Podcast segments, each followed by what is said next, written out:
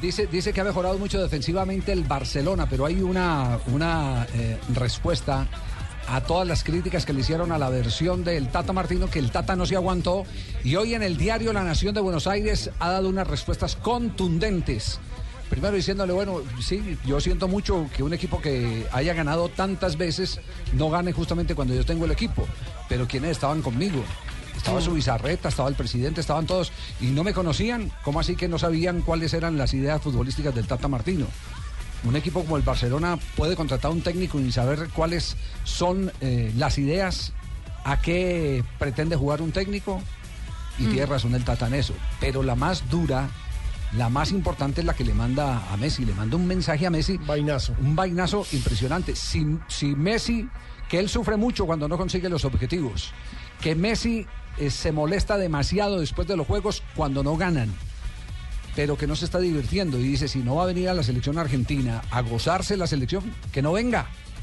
Eso fue lo que lo textualmente quiso decir o le trasladó a, a Lionel Messi como mensaje contundente en la entrevista que le entrega al diario La Nación de Buenos Aires. Depende de ti, más o menos le dice, y también le dijo que se sorprendió Textualmente mucho. tiene ahí la frase, sí. Eh, aquí hay varias frases, ya, ya, ya le busco exactamente ese, pero también dijo que le sorprendió mucho que en Barcelona no conocían mucho su trabajo. Exactamente, eso era lo que estábamos eh, Sí, arrancando. exactamente. Otro retuiteo, eso es un- Ahora- Lo retuiteando, mija. El punto importante es que tiene un argumento de presión porque Messi es, por supuesto, Messi, pero en la última actuación de Argentina el que brilló fue Di María.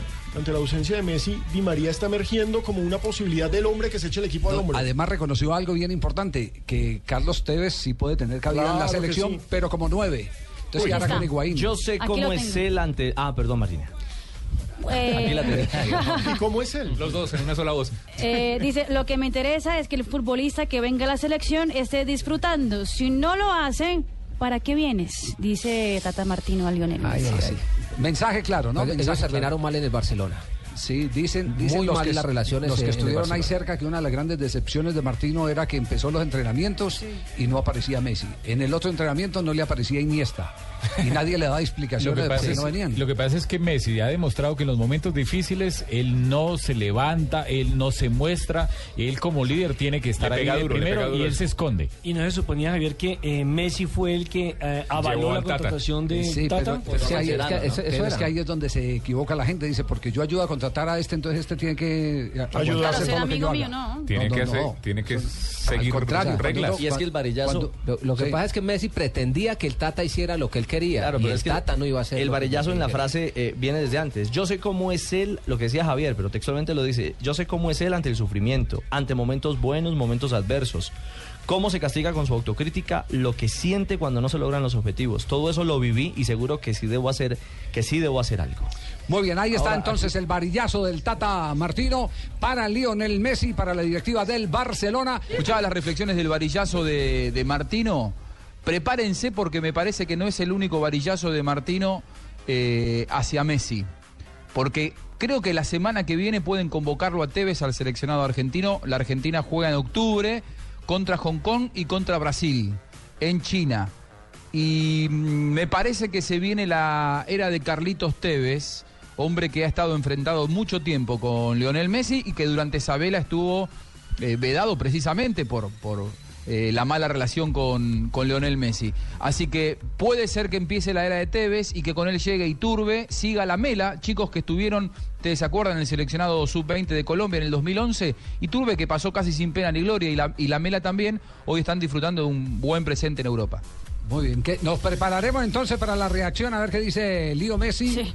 Pensé que iba a decir que para si la se- maratón. Y si se vuelve y se divide Argentina, entonces ahora van a quedar contentos los de que pedían a Carlos Los de la Tevez. banda, los del bando de Tevez. Exactamente. De Tevez. La pregunta de. Javier, si tendrá eh, piso aquello de que Messi decía que no quiere jugar más amistosos, es decir, que no quiere estar en los partidos preparatorios. ¿Será que lo convocan en para Ese fastidio de Messi, Ricky, ese fastidio de Messi me parece que eh, radica no solamente en, en- en que se viene Tevez, sino en otras cuestiones. Primero el fallecimiento de, de Julio Humberto? Grondona, con el cual Messi tenía una relación eh, muy cercana. Sí. Y segundo que eh, me da la sensación de que en el seleccionado argentino muchas cosas eh, comenzarán a, a cambiar a partir del nombramiento de Martino. Ajá. Martino no se llevó del todo bien con Messi. Es más, lo que contó Martino en esa nota que hoy ustedes levantaron, yo creo que lo contó eh, con códigos. Contó el 10%. Los que estuvieron cerca de él dice que Messi no se entrenaba demasiado, que Iniesta no se entrenaba demasiado, que Xavi Hernández no se entrenaba demasiado y que él se dio cuenta cuando llegó a Cataluña que iba a ser difícil tener una buena temporada con jugadores que llegaban eh, luego de una etapa tan exitosa, si se quiere, entre comillas, aburguesados. Bueno, ahí está, ahí está la película entonces. La próxima semana tendremos una mini sección deportiva entre Juanjo y Ricky. Y otros se expondrán los problemas del fútbol nacional e internacional también. No se los olviden. Juanjo y Ricky. Gracias, Manuel.